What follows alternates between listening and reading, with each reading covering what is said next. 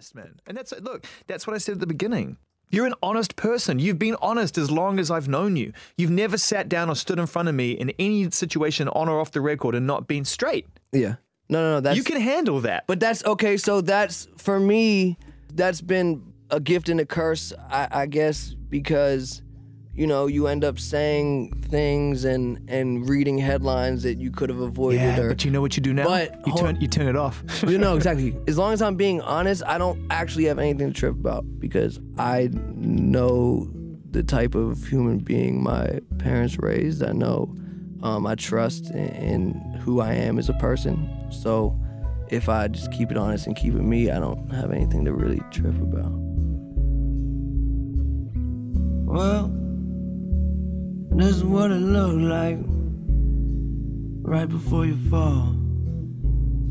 Stumbling around, you've been guessing your direction, except you can see it all. En el episodio de hoy, Mac Miller, Circles 2020. Bienvenidos a Tango 5.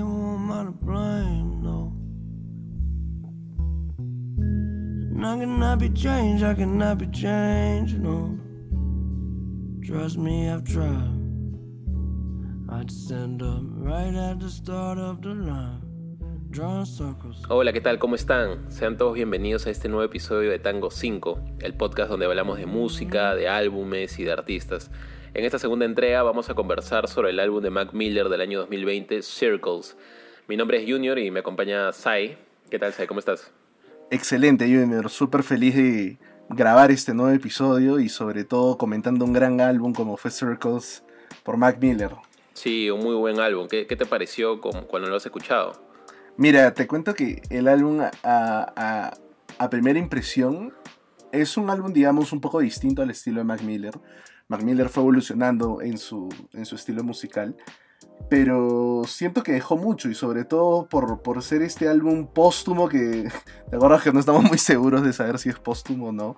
No Sí. sé, es, es lo que me- es la primera impresión, digamos, que me gustaría... que me Ahí, gustaría ahí yo tengo.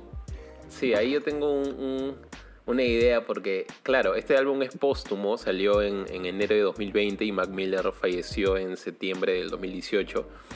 Em, pero claro, la gente creo que, o todos, tenemos una idea de cuando escuchamos álbum póstumo, generalmente es un álbum que sale eh, muchos años después de que un artista muerto, generalmente eh, yo, yo creo que es cuando ya las familias están quedándose un poco de plata y, y quieren como que hacer un poco de dinero y también revivir la imagen de un artista que tal vez puede estar Claro. quedando eh, en el olvido, ¿no? Se me viene a la mente, por ejemplo, el flaco Espineta eh, con, ¿cómo se llama el álbum? Ya no mires atrás, de, que sacó Claro, el Ya año no pasado, mires atrás. 2020 me parece. Junto con sus hijos. Ajá, eh, que sacó con sus hijos y ese álbum, eh, pues póstumo, el flaco murió en 2012, ocho años después, ¿no? Igual con Michael Jackson me parece que tiene un álbum que sacó eh, el 2019 y Michael Jackson falleció en el 2009, entonces... em, claro, la idea de los álbumes póstumos es generalmente buscan canciones que han quedado incompletas, que han quedado escondidas, que el artista no sacó por algún o qué otro motivo y las editan, no las producen y las lanzan al mercado para que los fans pues escuchen estas canciones inéditas y también para revivir un poco la imagen del artista. Pero creo Claro. que eso no es lo que pasa con Circles, porque Circles, eh, y lo vamos a conversar, es un álbum que ya, que ya había ideado Mac Miller. Mac le pone el nombre al álbum y de hecho eh, es un álbum que ya estaba producido y que ya tenía canciones grabadas por él y, y John Bryan, que es el otro personaje principal de este, de este álbum, ¿no? Exacto, y, y lo, lo más curioso es que este álbum no estaba destinado a ser póstumo, o sea, no iba a ser así. Entonces, muchas veces cuando lo escuchas y tal vez no conoces mucho la, la historia de, de Mac Miller y, y- y cuál fue, digamos, su carrera, eh, eh, resulta medio extraño, ¿no crees? Porque estás escuchando la canción de una persona que, que murió y, y- y no debía ser así. O sea, este álbum debía producirse de una manera absolutamente normal. Y es más, iba a ser el complemento del disco anterior que había sacado Mac Miller. Y, causa esa sensación, ¿no? Claro, swimming. Entonces, causa una sensación de extrañeza, una sensación un poco, poco rara, ¿no? Pero al mismo tiempo yo creo que el álbum revela, revela algunas cosas. Ujú. Sí, entonces tal vez podemos comenzar por ese tema, porque hay muchas cosas que, que hablar de este álbum. Y una de las cosas más importantes es la relación que tiene con, el disco anterior, con Swimming, que salió en el año 2018, un mes antes de que muera de cómo era Mac, ¿no? Eh, y el concepto que estaba ahí era eh, Swimming in Circles. Eh, John Bryan, que es el, el, productor del disco Circles y coproductor del disco Swimming, que es un personaje importantísimo en, en, el, en el, álbum que estamos conversando el día de hoy, comenta ¿no? en varias entrevistas de que Swimming y Circles estaban conectados ya desde antes de que Mac muriera. O sea, él tenía una idea de hacer no dos álbumes, sino una trilogía de álbumes, Exacto. en la que el primero era Swimming, que era una especie de transición entre el hip hop, eh, el rap y un formato nuevo de, de música combinado con el jazz, uh -huh. con el funk, que ya también veíamos en, en el disco anterior a, a Swimming. Correcto. Y luego Circles, que es el disco actual, eh, o el disco que estamos conversando hoy, que es este, un poco más personal, íntimo. Y tenía la idea de sacar un tercer disco, que evidentemente no, no tenemos nada de él, no. eh, que iba a ser ya de, de, hip hop tradicional, de hip hop puro y duro. Eh, tal vez como los inicios de, Mac Miller, ¿no? Entonces, ese era más o menos el concepto que tenía él y, la idea que quería transmitir y que, John Bryan pudo plasmar en, Circles, ¿no? que al final lo terminó siendo a pedido de la familia de, Mac Miller.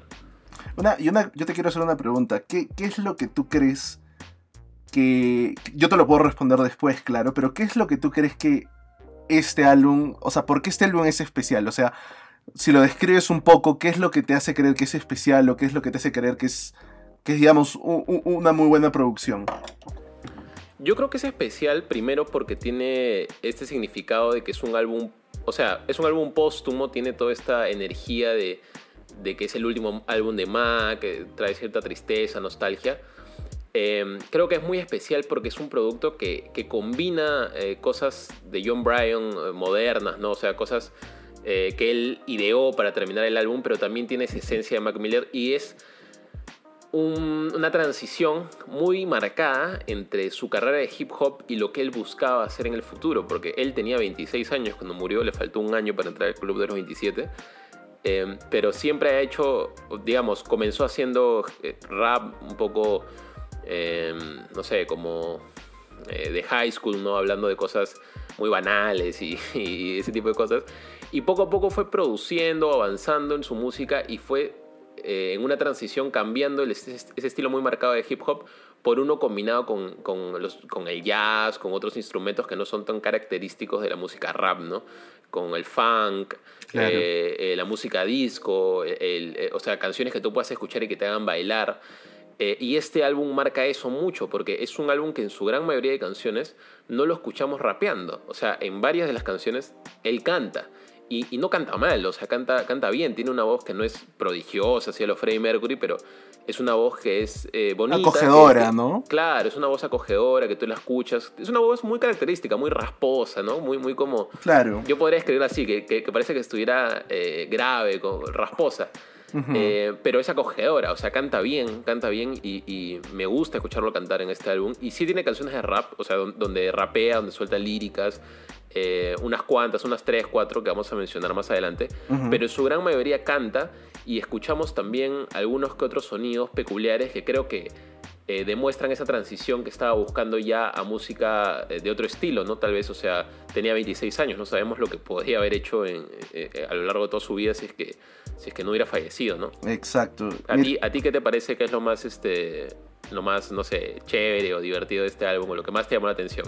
Eh, lo que más me gusta es que, digamos, Mac Miller. Uh, o sea, no, podemos conocer, evidentemente, lo que sucedió, lo que podría haber sucedido después de Circles. Pero yo creo que en, estos, en este álbum, al menos, ya Mac tiene una cierta madurez musical, un poco distinta a la que comenzó, pero. Pero es, muy interesante. A, mí me gusta porque a partir de, del álbum del, del 2016, si es que no me equivoco, de Divine Feminine eh, Mac Miller ya empieza a tener un cambio, ¿no? Un cambio en la forma de pensar. Eh, un Mac Miller muy joven, desde los 18 años, digamos, empezó produciendo música eh, hip hop, donde hablaba de lo fresh y de lo divertida que es la vida, ¿no? De, de cómo, digamos, incluso alguna canción que hacía alusión muy fuerte a las drogas por ahí, o álbumes un poco más más, digamos, más sueltos, ¿no? Sin, sin, mayor mensaje. Pero a partir de Divine Feminine, cuando empieza esta relación con Arena Grande y va creciendo, yo creo que empezamos a ver un Mac Miller más filosófico, más maduro, pero también vemos un Mac Miller con muchos problemas. Lo especial de este álbum para mí es que hay una conexión de, con Swimming, que es evidente, y, y, él está destinada a llamarse Swimming in Circles, ¿no? Y el mismo álbum es un círculo, y no solo un círculo, digamos, en el aspecto melódico, que, que si ustedes lo escuchan se van a dar cuenta que empieza con una canción, siguen durante los 12 temas y cuando llega el tema número 12, que es este, este tema que se llama... Ah, Once a Day. nombre, exacto, Once a Day, termina en un acorde que no es un acorde con el que suele cerrar una canción, es un acorde abierto. Disonante. Inmediatamente, disonante es la palabra, correcto. Entonces un acorde disonante que inmediatamente pasas otra vez a repetir el álbum en Circles y es como si el álbum se complementara. Ese es en el aspecto melódico, creo yo. Pero en el aspecto también de, letras, digamos, del de contenido de las canciones, yo creo que también te lleva por un círculo que es una, es una, es como ir abriendo o conociendo ciertas etapas. Y algo que lo vi en una entrevista que me pareció muy, muy simpático es, según Mac Miller, él iba en círculos todo el tiempo. Él iba en círculos y siempre llegaba al mismo lugar. Pero algo también muy curioso es que tú puedes ir en círculos mucho tiempo, pero no llegas o sea, llegas al mismo lugar, pero no llegas de la, de la, misma forma, ¿no? Es como esta frase que muchas veces repiten que dicen, una persona nunca se baña dos veces en el mismo río o en las mismas aguas de un río, porque fluye. Es algo parecido. Entonces el círculo, tanto en, el aspecto melódico como, en el aspecto, digamos, de las letras, eh, te lleva por un viaje, ¿no? Te lleva por un viaje eh, en el cual el cantante Mac Miller describe cuál es su situación, ¿no? Sí, o sea, eh, coincido mucho con lo que me estás diciendo. Ahora, creo que eh, hay muchos temas que tocar antes de hablar ya de las canciones de lleno. Yo quisiera hablar brevemente antes de hablar del tema de las drogas que has, mencionado, que es muy importante en la vida de, Mac Miller, sobre los personajes de este disco, ¿no? Que son Mac y John Bryan que es este, o sea, John Bryan es el productor, bueno, es un cantante, multiinstrumentalista, músico en general y productor estadounidense que ha trabajado con, con grandes artistas como Kanye West, Sean Lennon, eh, King, incluso Mac Miller en, Swimming. Y también ha escrito música para, para, películas, ¿no? El otro día me comentaste que había escrito la, música para Magnolia, creo que sí se llama. Magnolia, claro. Y también para Eterno Resplandor de una mente sin recuerdos, eh, que es una película muy buena donde está Jim Carrey. Em, entonces es un productor muy conocido y que, que conoce a Mac a raíz de, amigos en común, ¿no? que llevan una relación al comienzo eh, solo de amigos, sin ningún interés de, digamos, hacer música juntos.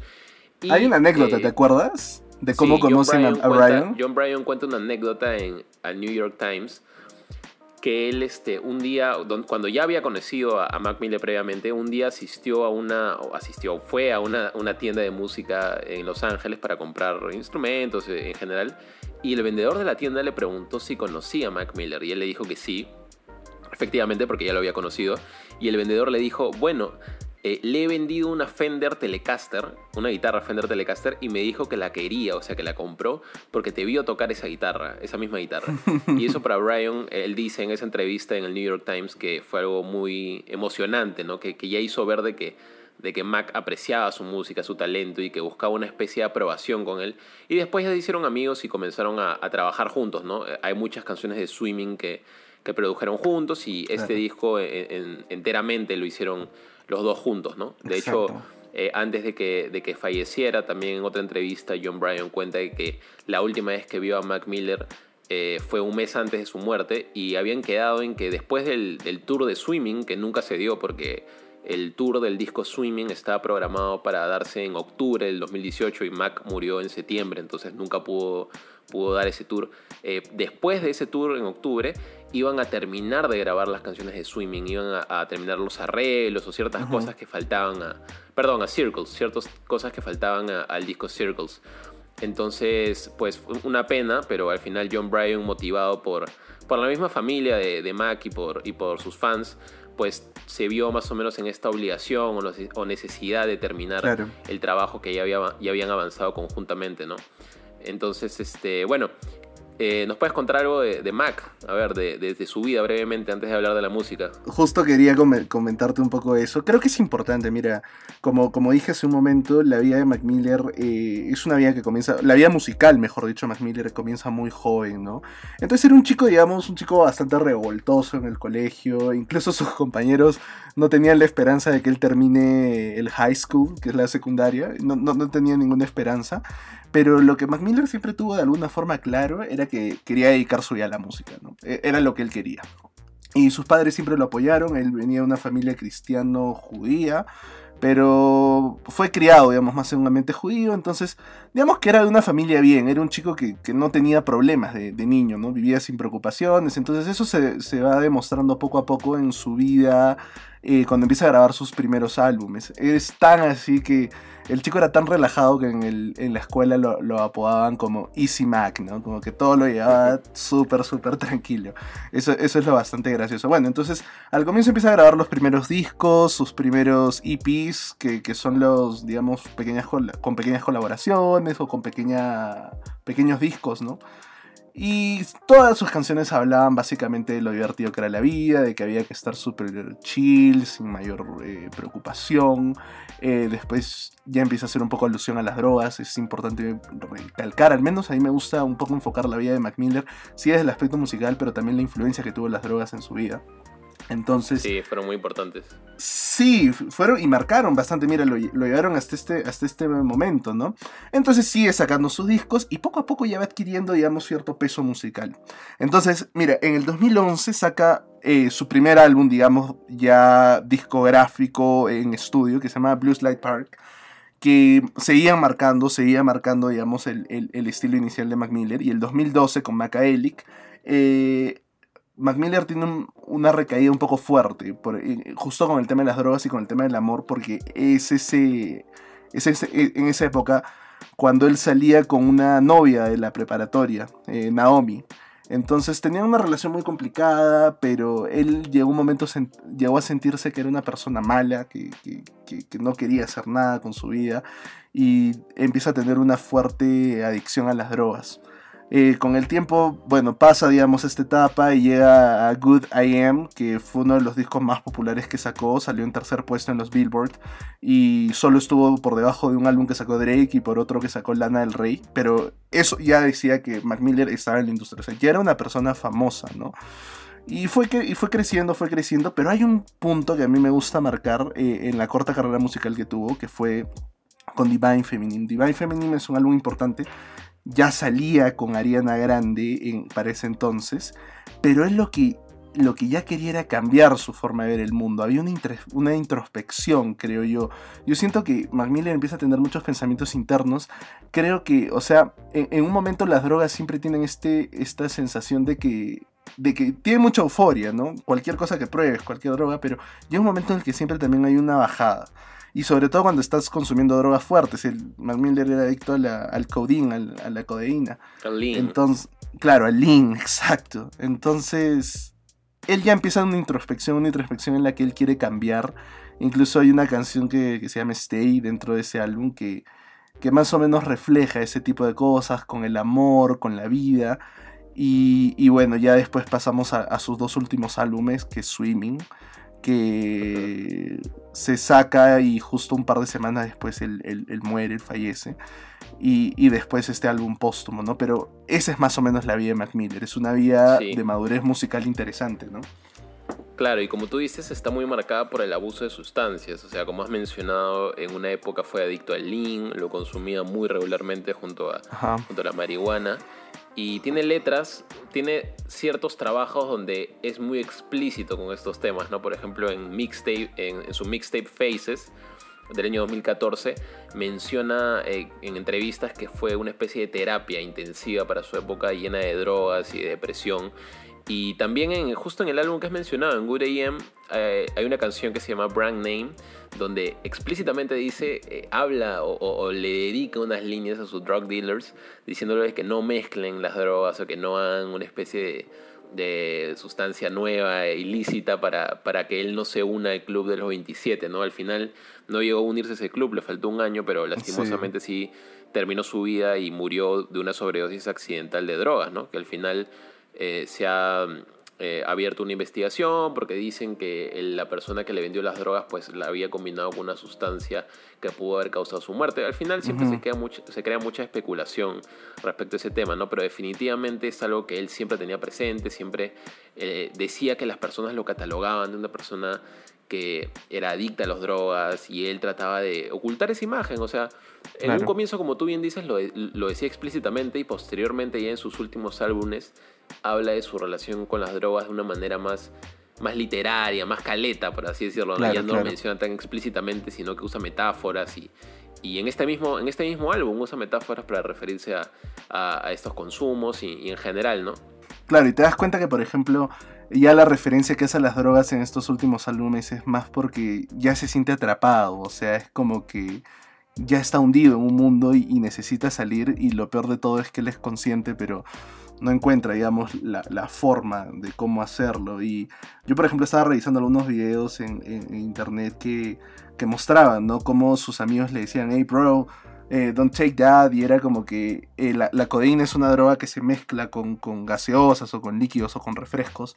Y él, y él le decía, no, pero le decía, yo, yo quiero tomarla, déjame. Y el tipo se tomaba ¿no? toda la botella de, codeína, entonces ya veías en un estado en que la persona se autodestruía. Y en una de sus entrevistas que le hicieron en Nueva York, eh, Mac Miller dijo, you, know what, I, I hate, I hate being sober. O sea, detestaba estar sobrio porque ya no concebía el mundo normal. El mundo normal lo, deprimía mucho. Entonces es una, es una historia bastante triste. Creo que también, ahora que vamos a comentar un poco el álbum, eh, nos vamos a ir dando cuenta. Hemos sacado un par de canciones y hemos analizado un poco las letras, pero nos vamos dando cuenta lo triste un poco que era la, la vida en la, en la, que terminó, ¿no? Él, incluso en algunos momentos dijo que predijo su muerte. Sí, en varias canciones ya adelanta, ¿no? Este, este, no adelanta, pero menciona que, que él siente que en cualquier momento se le podía ir la vida de tantos, eh, eh, de, no tener mucho cuidado con ella. Y también lo menciona en, en una de sus últimas entrevistas que le dio a Saint Lowe para Apple Music, donde, donde menciona que llevaba 10 años de excesos y que nunca había enfrentado consecuencias reales. Y lastimosamente al final tuvo que enfrentar una de ellas. Pero ya ya eh, cerrando ese tema, porque hemos mencionado como 100 entrevistas, este, eh, ¿qué te parece si ya comentamos ahora sí el álbum? Este álbum eh, tiene muchas más cosas que analizar o que decir, porque a diferencia del episodio anterior donde hablamos de también un álbum genial que es Santana, es una, es una obra que generalmente es instrumental, o sea, su gran mayoría de canciones son instrumentales y las que tenían letras pues eran letras eh, no tan profundas en el sentido de que no hablaban de problemas internos o no hacían una introspección, sino eran temas Era más música. un poco más alegres, ¿no? más, más, más comunes, de, temas más banales, por así decirlo, no, no sé cómo describirlo. Pero era en más este música, ¿no? Era, era un aspecto melódico también, ¿no? Sí, claro. Pero en este álbum de Circus ya encontramos unas letras eh, eh, mucho más profundas, mucho más que hablan de, los problemas internos que tenía Mac Miller. Entonces, ¿te parece si primero digo cuáles son eh, las canciones? Como tú dijiste, son 12. Comienza con el tema Circles y termina con, el tema, como también ya mencionaste, Once a Day. Y bueno, hay que ir comentando poco a poco las canciones, ¿no? Más bien, ¿tú cuál es tu canción favorita? Mira, para empezar, y creo que sí sería chévere conversar un poco con las canciones favoritas. Eh, para mí, mi canción favorita definitivamente es Circles. Es la canción con la que inicia el álbum y también el nombre, de la, el nombre del, del disco. Circles tiene una letra, una letra muy profunda, porque ya ves a un Mac desgastado, ves a un Mac cansado, y justo empieza la frase, ¿no? así es como se ve a alguien que recién acaba de caer, ¿no? Y, también te empieza a comentar un poco mucho de que eh, en el mundo de las drogas él, ya no podía salir y de que todos en, esta realidad, digamos, tenemos cierto vicio y, debemos de ayudar más que, más que juzgar a, las personas, ¿no? Entonces, el problema de él, que él lo quiere hacer saber al mundo, es que siempre termina donde empezó, siempre termina con el mismo problema y ya no, sabe qué hacer, ¿no? No, no, ya no sabe a dónde ir, ya no sabe a quién pedir ayuda, pero siempre recarga, o sea, no te pongas tanto estrés, no pongas estrés a la gente, trata de ayudar y, y, y, no trates de juzgar. Todos tenemos nuestros demonios, ¿no? No, no sé, a mí me gusta eso. ¿Tú? Yo lo que podría decir es de que ya con este arranque te das cuenta de que el disco va a ser muy distinto a todos sus anteriores trabajos. Es una canción donde canta, para comenzar, no, no rapea. Eh, comienza con, con sonidos muy comienza con un vibraphone que, que, le da una onda un poco celestial, unos cuantos licks de guitarra, no hay percusión, por ejemplo, hay solo un, platillo. Y se enfoca este álbum en, la voz, en la letra, o sea, en que escuches a, Mac y escuches el mensaje que te quiere transmitir, ¿no? Como tú bien dices, comienza con well, como diciendo como que bueno, y comienza this is what it looks like, y comienza, ¿no? Ya, eh, y hay una parte eh, que me gusta mucho, que es justo el final donde dice como, como no, no, no importa hacia dónde vaya, siempre regreso al comienzo, eh, dibujando círculos. Entonces, que está relacionado con el hecho de nadar en círculos, ¿no? Como que siempre trata de buscar una nueva salida a los problemas o, a los demonios internos y regresa al mismo círculo. Y no es solo un círculo, eh, en el álbum entendemos que hay varios círculos de su vida que él tiene y de los cuales no logra salir totalmente. También es un tema muy, muy bueno, me gusta mucho a mí también. Eh, pero si tuviera que decir cuál es mi tema favorito del álbum, y yendo ya en desorden, porque no es el que le sigue, mi tema favorito del álbum es Surf. El tema 11, ya por terminar el, el, álbum, es una canción muy buena, es una canción de amor donde ya rapea, eh, o, no rapea tal cual, pero ya es una, una lírica constante, ¿no? Hay varias canciones donde yo podría decir que no hay rap eh, tal cual, o por lo menos como yo lo veo, porque no soy tampoco un experto en, rap, pero porque eh, tiene la estructura de una canción, o sea que se repite el, coro, la estrofa y solo cambia unas partes de la estrofa y se repite. Y generalmente en, en el rap, o por lo menos lo que yo he escuchado de rap, es eh, una constante lírica, o sea, no se repite, no es que hay un coro, bueno, sí hay coro, pero no es que hay estrofas que se repiten una y otra vez, sino que es, es como que va cambiando y, va transmitiendo un mensaje mucho más directo. Y eso está en Surf, porque en Surf es una constante lírica que sigue avanzando y cambiando, y yo considero que es una canción de amor porque tiene un, mensaje muy bonito. Eh, comienza a hablar ah, sobre una chica, ¿no? En general eh, tiene este álbum dos canciones de amor, yo podría identificar. Eh, una canción muy pacífica y con un coro un poco hippie, ¿no? Diciendo let it go, let it be a los Beatles. Em, eh, yo siento que esta canción ya no se está ahogando ni está nadando en el agua, sino que está surfeando sobre el agua. El mensaje es mucho más positivo, la letra va en ese camino más positivo. Y lo que más me gusta de esta canción, que, es muy eh, armónica, porque toda la canción gira en torno a cuatro acordes de guitarra, que se escucha claramente la guitarra que toca John Bryan. Eh, es el sintetizador que entra en el medio en el coro, porque esa canción tiene un coro, entra un sintetizador que queda perfecto, a mí me parece que esa producción fue genial. Eh, y que le da esa unión o ese, ese carácter de único al, disco, ¿no? Que tiene un, es un género indescriptible. O sea, los críticos de música no saben dónde encajar el disco. He visto que es New Soul, eh, funk, hip hop, o sea, es un género que no encaja dentro de los estándares clásicos de la música, ¿no? Eh, y sí, este es mi tema favorito. Sí, e, es muy bueno, en verdad. A mí me gusta bastante. Yo creo que en esa canción es como que. Es, un momento en el que Mac Miller decide mostrar otro, otro aspecto, ¿no? Un aspecto en el que después de todas las canciones antes de esa, las otras 10, donde se ha mostrado al contrario, más bien un poco triste, un poco desesperado, hundido, siempre recalca el tema que está eh, atrapado en su cabeza, ¿no? Eh, surf es más bien algo distinto, es como que ya suelta la situación, muestra un poco, digamos, de los problemas que, tenía con las drogas y también con, con las relaciones que había roto, pero después de todo eh, muestra una actitud mucho más positiva, ¿no? Y, y sobre todo dice que ya no está, ya no está ya no se está hundiendo, ya no se está yendo al fondo del, océano, sino más bien ya está en la superficie. Él, ya está surfeando, por decirlo así. Entonces, es un tema, digamos, mucho más liberador, mucho más tranquilo. A, mí, a mí particularmente me gusta bastante. Eh, e, es muy bueno, definitivamente. Pero, ¿sabes qué podríamos hacer? Vamos por las otras canciones. Vamos comentándolas un poco también para que eh, la gente pueda saber. Y más o menos demostrar no solo el círculo musical, como dije al comienzo, sino el círculo eh, en las letras que, que, Mac Miller eh, oculta, ¿no? O digamos muestra en este caso. ¿Por qué no vamos con Complicated? ¿Qué piensas de Complicated?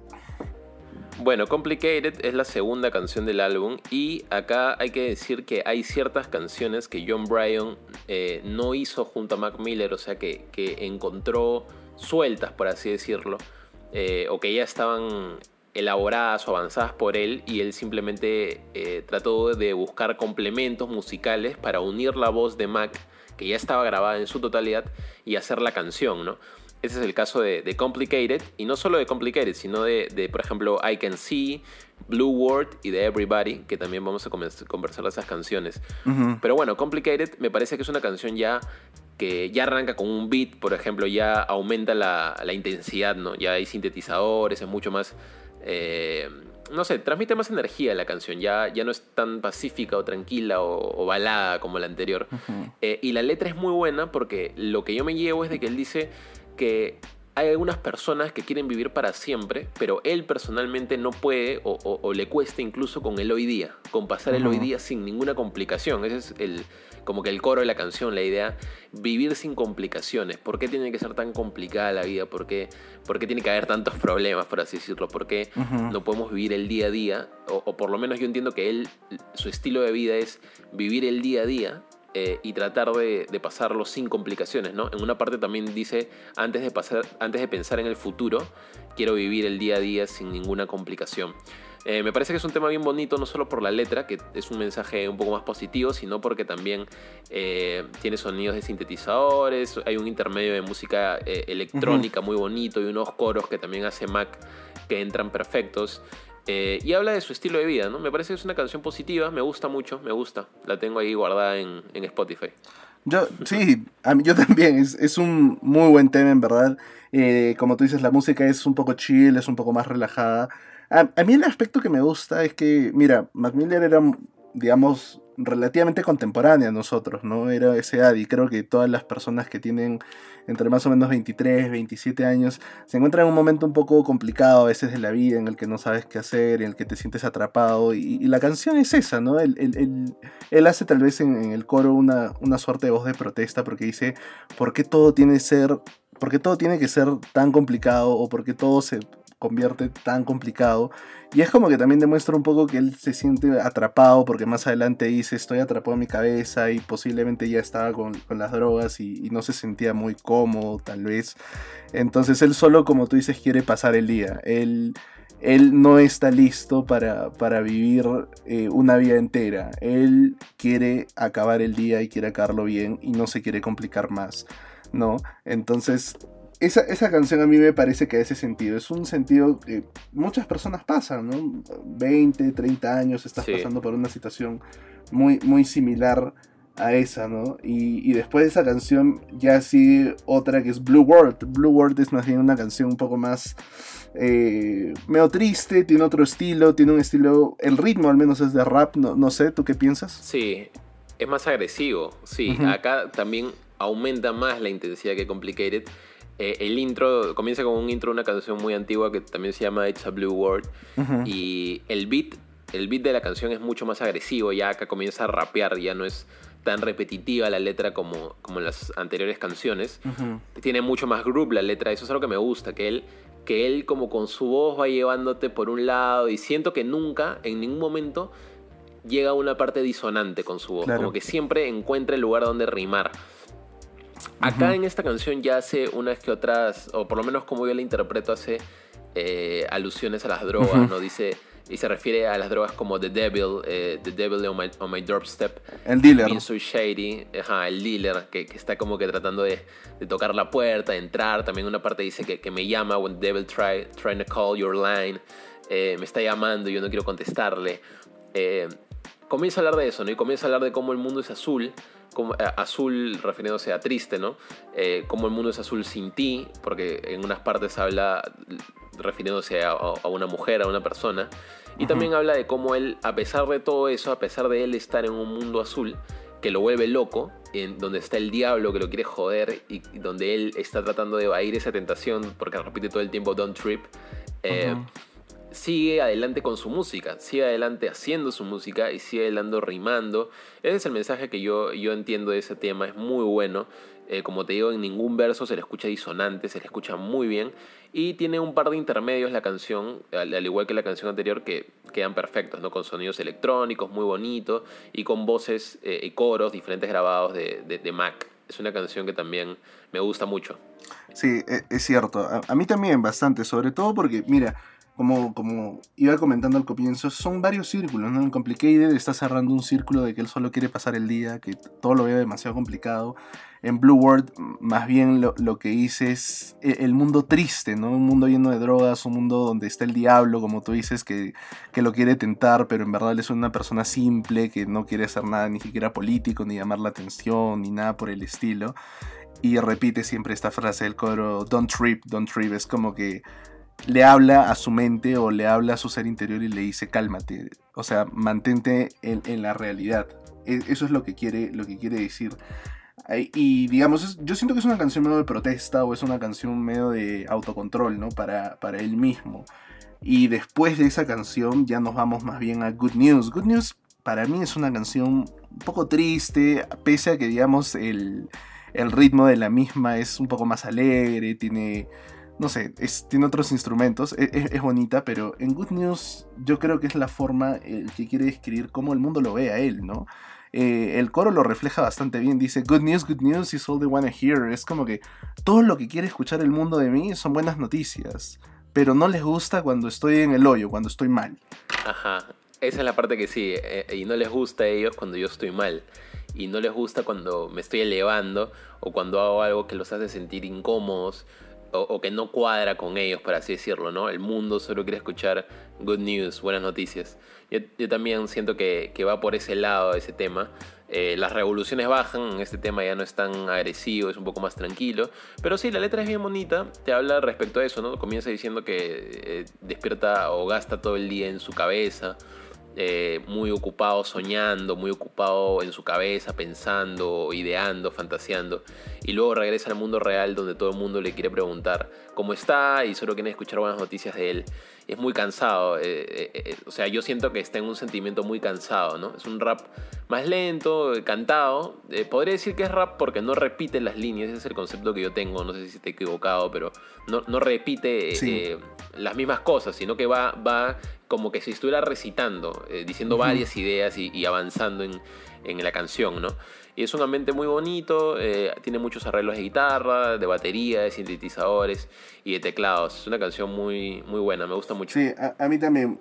Y la que sigue es ya I Can See, que yo podría decir que, que, es la canción que menos me gusta del álbum, y no menos porque sea la más mala o, o no sé, porque la letra sea mala, yo siento que la música no es muy buena en esta canción. Siento que es muy plana, muy flat, muy este. es, un mismo sonido. Si, si la escuchan, se van a dar cuenta que es el mismo sonido de teclados y de sintetizador de DIN, como si fuera un, un sonido eh, en el aire que está permanentemente sostenido y la canción gira sobre ese sonido. No me gusta mucho. Tiene como una especie de, sentido espacial, algo así. Pero la letra sí es bonita. Eh, de hecho, en esta canción donde se escucha, donde se puede escuchar eh, muy sutilmente Ariana Grande, que hace eh, una especie de coro o algo así, que John Bryan comenta que eso ya estaba en la grabación de, la voz de Mac, o sea, no es que él la puso a propósito, sino que probablemente Mac Miller lo puso. Este, bueno, Ariana Grande no ha dicho nada, pero, pero todo el mundo piensa que es ella y se escucha muy bien su voz. Pero la canción, eh, la letra, habla de, cómo él necesita a alguien que lo salve, alguien que lo saque de este mundo, eh, que es un sueño, porque en, el coro dice todo lo que sé es que la vida es un sueño y que nosotros también somos un sueño. Y que él necesita a alguien que le muestra algo, que le muestre algo que sí pueda ver, algo que lo ayude a salir de ese sueño, ¿no? Es una canción bonita respecto a la letra, pero como te digo, la música no, no me termina de convencer. Sí, a, mí también la verdad la música no es mi favorita, creo que rompe un poco el, estilo del álbum. Pero después justo de, de, I Can See viene una canción muy buena que es Everybody, es la canción número 6 del álbum. Y, y, es importante, sí, es muy buena. Y cabe mencionar que Increíblemente, no se sabe si fue planeado o no, es un cover que encaja exactamente bien, no solo con la música del álbum, sino también con el sentido del álbum, ¿no?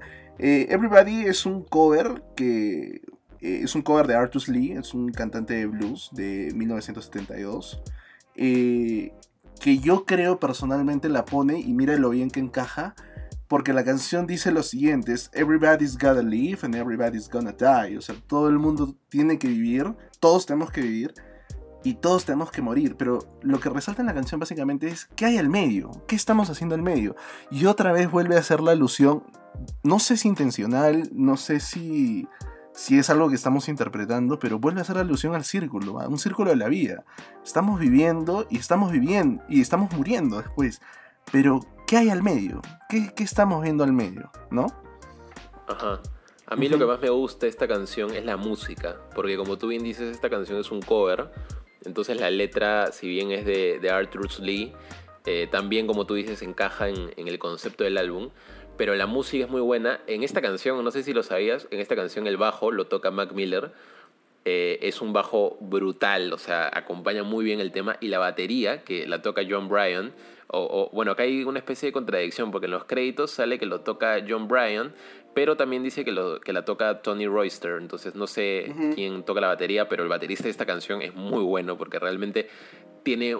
La batería es un protagonista de esta canción. Y ese estilo con la batería, el piano, y, que también toca John Bryan, y el bajo, y la voz de Mac, Ajá. le da un estilo mucho más sombrío a la canción, mucho más eh, feeling, como que un poco más, no sé, nostálgico. Eso es lo que me transmite a comparación de la versión original de Arthur Lee, que es que a pesar de que la letra sea triste, ¿no? En cierta medida, la canción de Arthur Lee es feliz, o sea, es, es, es más alegre, más rockera, por así decirlo, es más, te transmite más energía y Arthur Lee también lo canta de una manera más rockera, más blusera, que no te hace sentir esa tristeza. En cambio, la versión de Mac es eh, un poco más triste, un poco más acelerada, pero también con elementos más sombríos. Hay un piano clásico, la batería muy buena, o sea, realmente no soy baterista, así que no sabría cómo describir ese sonido, pero los pequeños solos de batería, los la, pequeños eh, momentos donde la batería brilla por sí sola, son muy buenos. Y, y, también está a un muy buen volumen a, acompañado con el bajo y con la voz y hace que tenga este sentido, este, este ambiente medio sombrío, es lo que a mí me transmite. Y eso hace que la letra encaje muy bien, ¿no? Porque como tú bien dices, la letra te habla de todos vamos a morir, todos vamos a, a, a todos vivimos, todos vamos a morir y todos pasamos por buenos momentos y por malos momentos. Y ya para terminar con, con mi comentario en esta parte, eh, lo que me gusta y que se diferencia de la versión original es de que eh, en la versión de Mac Miller hay un pequeño intermedio, que ese intermedio no existe en la versión original, donde, donde para todos los instrumentos y solo se queda el piano y su voz. Ah, es un pequeño intermedio de unos, de unos 30 segundos, que fijo lo has escuchado, donde ya, él dice, sí, sí, sí. Eh, donde entra como que al intermedio de la canción, dice un par de líneas y luego regresa a retomar la línea, ¿no? Pero eso no está en la versión original, por ejemplo, de Arthur Lee. Y, claro. y sí, pues queda muy bien. Y como tú dices, no sabremos si es que fue a propósito o no. La cosa es de que este tema ya estaba grabado eh, eh, también con John Bryan y, y, lo decidió incluir en el, en el álbum al final, ¿no? Exacto. Este, este álbum guarda bastante estos estos misterios, ¿no? Estas, digamos, coincidencias que nunca vamos a saber si fueron coincidencias o no, pero, digamos, encierran, encierran de forma muy bonita todos estos temas. El siguiente tema, eh, el número 7, si no me equivoco, Woods. Woods es una, es una canción que particularmente no es de mis favoritas, me parece bastante buena en el, en el estilo musical, pero no, no siento que es la, la, la, la mejor, ¿no? Eh, yo creo que Woods eh, va un poco más allá del, del digamos, el, el, rompimiento, ¿no? De su relación, porque remarca siempre esta frase, out of the woods, que uh -huh. todo está peor y todo se está volviendo peor cada vez, cada vez más. Entonces, e, es, es, un poco más o menos esa situación, ¿no? No sé tú qué opinas. Yo no me he detenido mucho, la verdad. Sí, bueno, a mí sí me gusta mucho esta canción. Y te voy a dar a ver un, unos par de, de, datos curiosos, a ver si, si eso mejora tu percepción.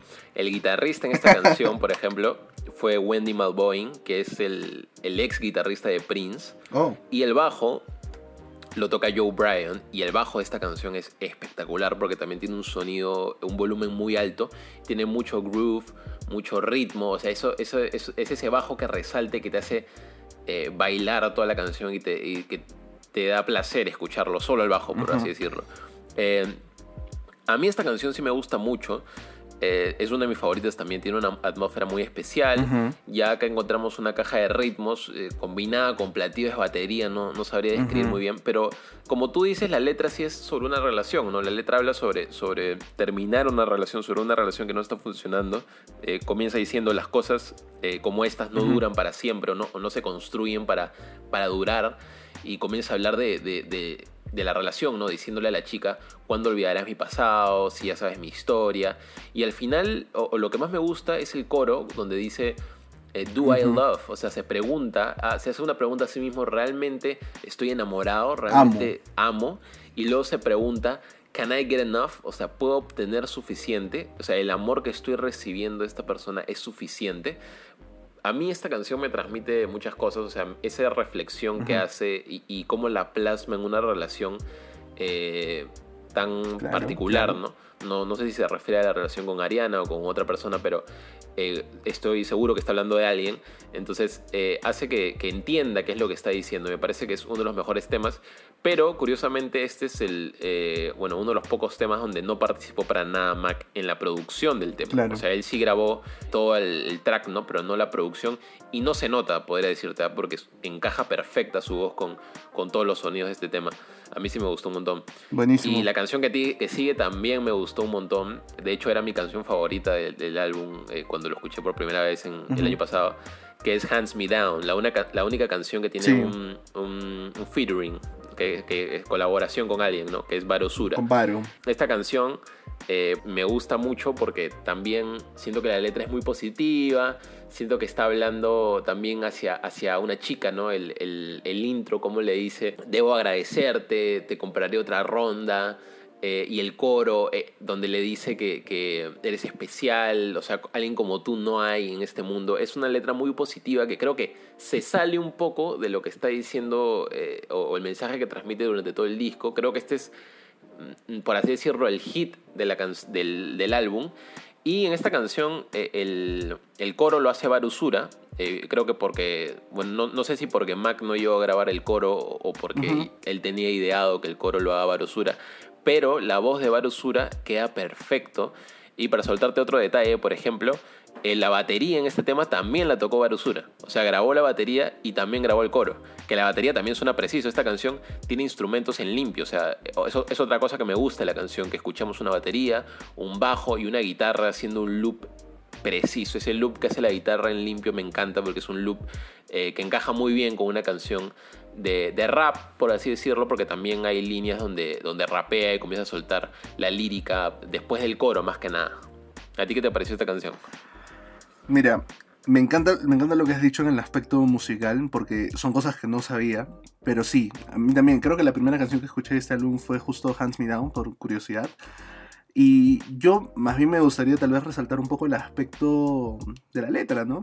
Es una canción muy, digamos, eh, eh, Mac Miller hace una, una introspección, ¿no? Él trata de darle una vuelta a su cabeza, trata de darle una vuelta al mundo y trata de darle una vuelta al amor, ¿no? Eh, lo que dice más bien en, la, canción es, todo lo que he necesitado en esta vida es a alguien que, me, mantenga que me mantenga sano, ¿no? Desde que yo me puedo recordar, eh, siempre he tratado de mantener mis cosas juntas, pero ahora como que me siento raro.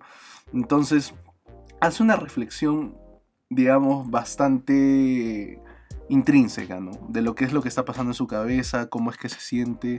Yo creo que Mac Miller eh, expresa, digamos, hace una catarsis con este álbum porque se, encuentra muy deprimido. Siente que ya en verdad las drogas es un problema que, que lo agobia, pero que hasta el momento no ha podido hacer nada al respecto. Y en el coro siempre se mantiene y dice, Should I need to stay in line? Como que necesito mantenerme, necesito ser bien, necesito ser un buen chico, necesito estar rodeado más de mi familia y, eh, y todo ese tipo de cosas, ¿no? Y siempre con into, into Hands Me Down, con las manos siempre ahí, ¿no? Eso es lo, que yo creo. Es una canción muy bonita. La letra, la, música, el, estilo y cómo la cante con todas las curiosidades que, nos has lanzado. Sí, sí, definitivamente es, un temazo, ¿no? muy buena. De ahí nos vamos este, con That's on Me. That's on Me.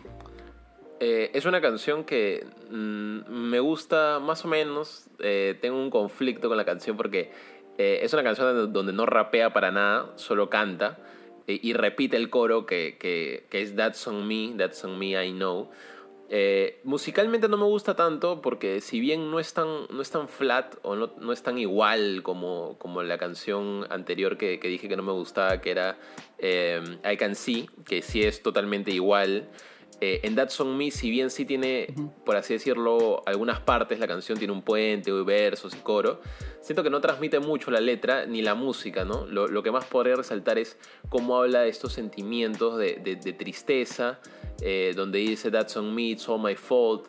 Eh, también habla del amor y habla del orgullo que tiene de, de poder eh, comunicar las cosas con su pareja y de poder reconocer los errores que ha conocido, ¿no? Eh, pero como te digo, es, una, es uno de los temas que creo que menos eh, transmite, eh, líricamente hablando. Y sobre la música sí es buena, o sea, tiene guitarras muy bonitas, arreglos de guitarra muy bonitos de John Bryan, pero tampoco termina de encajar como una de mis favoritas. Sí, la, la mía tampoco, seguramente por eso no la tengo tan marcada. La que viene es un tema que se vuelve un poco más agresivo, creo. Creo que en este tema Mac Miller explota, que es Hans. Hans es una canción muy agresiva. Sí. Ese es un tema de, ya de rap tradicional, podría decir, o, es la que más rap puro es en, el álbum, porque ahí sí rapea ya eh, suelto. Sí. Entonces, digamos, durante toda la canción está constantemente siendo muy agresivo, le echa la culpa a las drogas, este, incluso entra en ciertas contradicciones, quiere forzar a la gente que haga algo a su alrededor pero al mismo tiempo él se siente, no sé, con miedo. Hay, hay, hay, muchas metáforas en esa canción, ¿no? Por ejemplo, la que usa con el Get the fuck out of my car, this is in a taxi. Es como que él no se siente feliz y, te bota de su vida, ¿no? Sal, sal de mi vida que tú no estás acá como un pasajero. Cosas así. Es, es una canción con mucha energía. Sí, bueno, como, como te había dicho, creo que esta es la canción que más se parece a, sus álbumes más antiguos. Tiene ese ritmo de rap y la letra de, rap tradicional. Hay muchos versos, mucha lírica, muchas rimas muy buenas.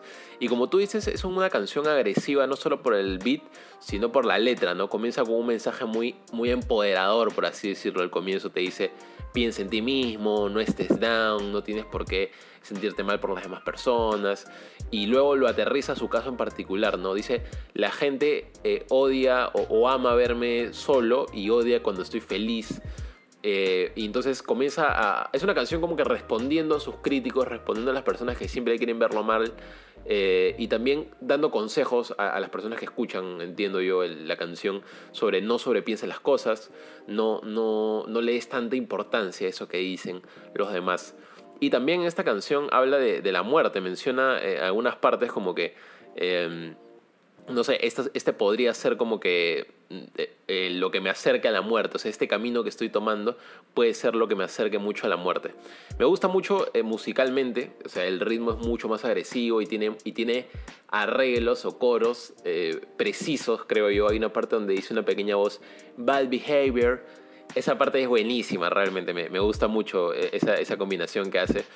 Y es uno de los temas eh, más destacados del, del, álbum, podría decir. Ya uno de los últimos, porque el siguiente, que es Surf, ya hemos comentado sobre él.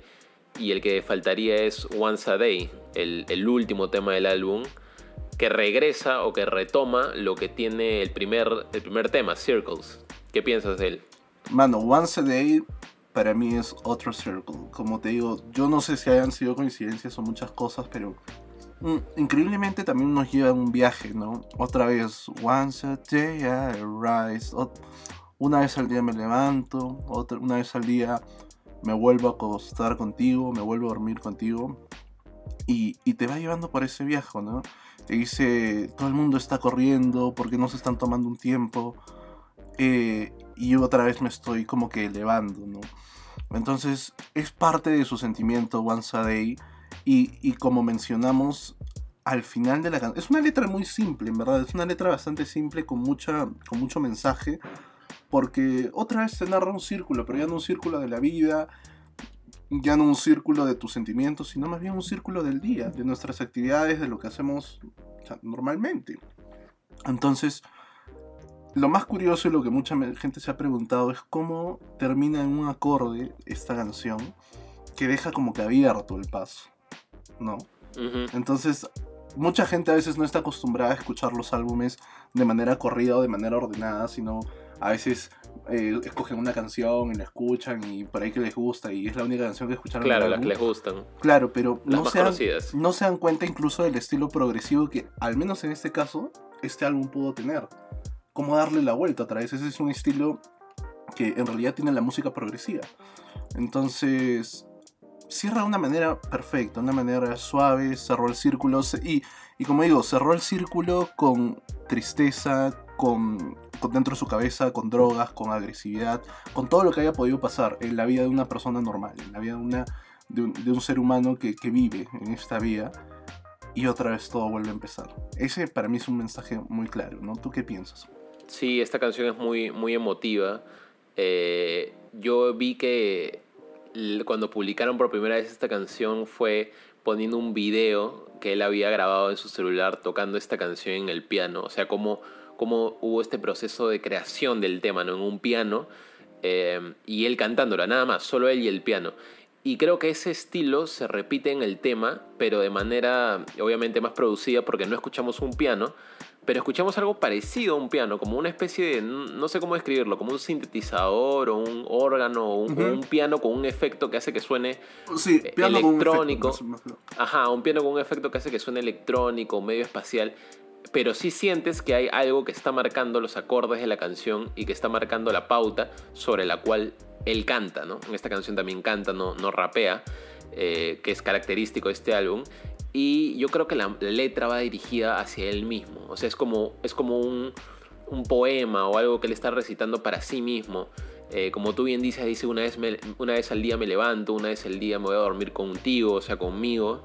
Y una vez al día intento, pero no puedo encontrar la, la palabra. Y creo que nos lleva de nuevo al hecho de que está dentro de un círculo. Eh, de que está dentro, de- regresando al círculo. Y, y- y luego, como tú bien dices, este círculo no es solo lírico, sino que también es musical porque, como bien dices, Once a Day termina con un acorde disonante y el acorde que completa ese acorde disonante es eh, el primer acorde de Circles, que es el primer tema del disco, ¿no? Y eso es algo que descubrió eh, pues un, un youtuber que, que subió un video al Sí. respecto. Es algo que nadie, nadie se había percatado, creo ninguno de los críticos que, que hicieron algún comentario sobre este disco. Pero en- para dar un comentario final, podría decir que es un tema muy bueno, muy, muy íntimo. Es una balada, al igual que el primer tema, y están, están muy conectados. Creo que transmite ese mensaje. Que estoy intentando salir del círculo, pero no puedo. Exacto. Yo creo que las personas siempre vivimos en círculos a veces, a veces de los que no salimos. Mac Miller vivía uno de esos, un círculo tal vez destructivo y que se cerró de una forma muy, muy triste, digamos, ¿no? Entonces, es, es importante resaltar, digamos, la madurez musical que adquirió Mac. Eh, la intención de sus letras, a veces el rap sí transmite, digamos, muchos mensajes, pero la música no termina siendo de, eh, a veces de mucha acogida para todos, ¿no? Pero Mac trató de innovar, cambiar, incluso el, día de su muerte, unas horas antes de su muerte, subió un tweet que después fue borrado, que decía como que yo he hablado con John Bryan para que el siguiente tema o el siguiente álbum sea como que algo que se va a elevar, como que la elevación, ¿no? El, el, el, el, digamos, al- el ascender, la- ascender al cielo, una cosa así. Y, y yo creo que él hablaba de este álbum, ¿no?